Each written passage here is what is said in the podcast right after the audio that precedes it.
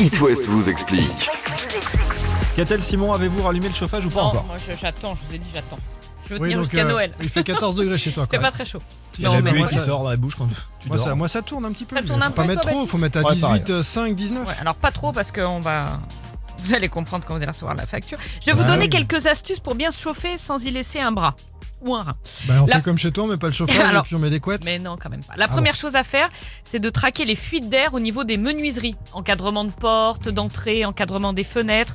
Donc pour colmater les fuites, on peut euh, changer le joint du chewing-gum. d'étanchéité. Voilà. du mastic. voilà.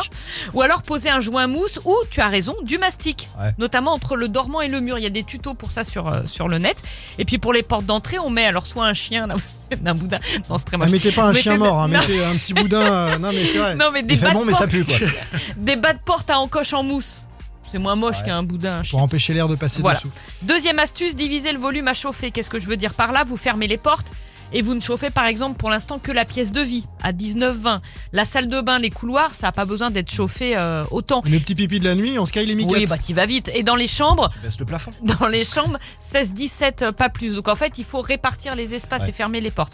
Et puis, il faut aérer. Alors ça, ça peut sembler Ah oui. antinomique, mais Alors, pas du donc tout. on colmate tout puis on aère. Oui, mais je vais t'expliquer. Parce que bien ventiler son logement, ça permet de mieux chauffer euh, l'intérieur parce que l'air intérieur, il est chargé de polluants et d'humidité du fait de nos activités quotidiennes, ne serait-ce que la respiration. Et un air humide est beaucoup plus difficile à chauffer qu'un air sec.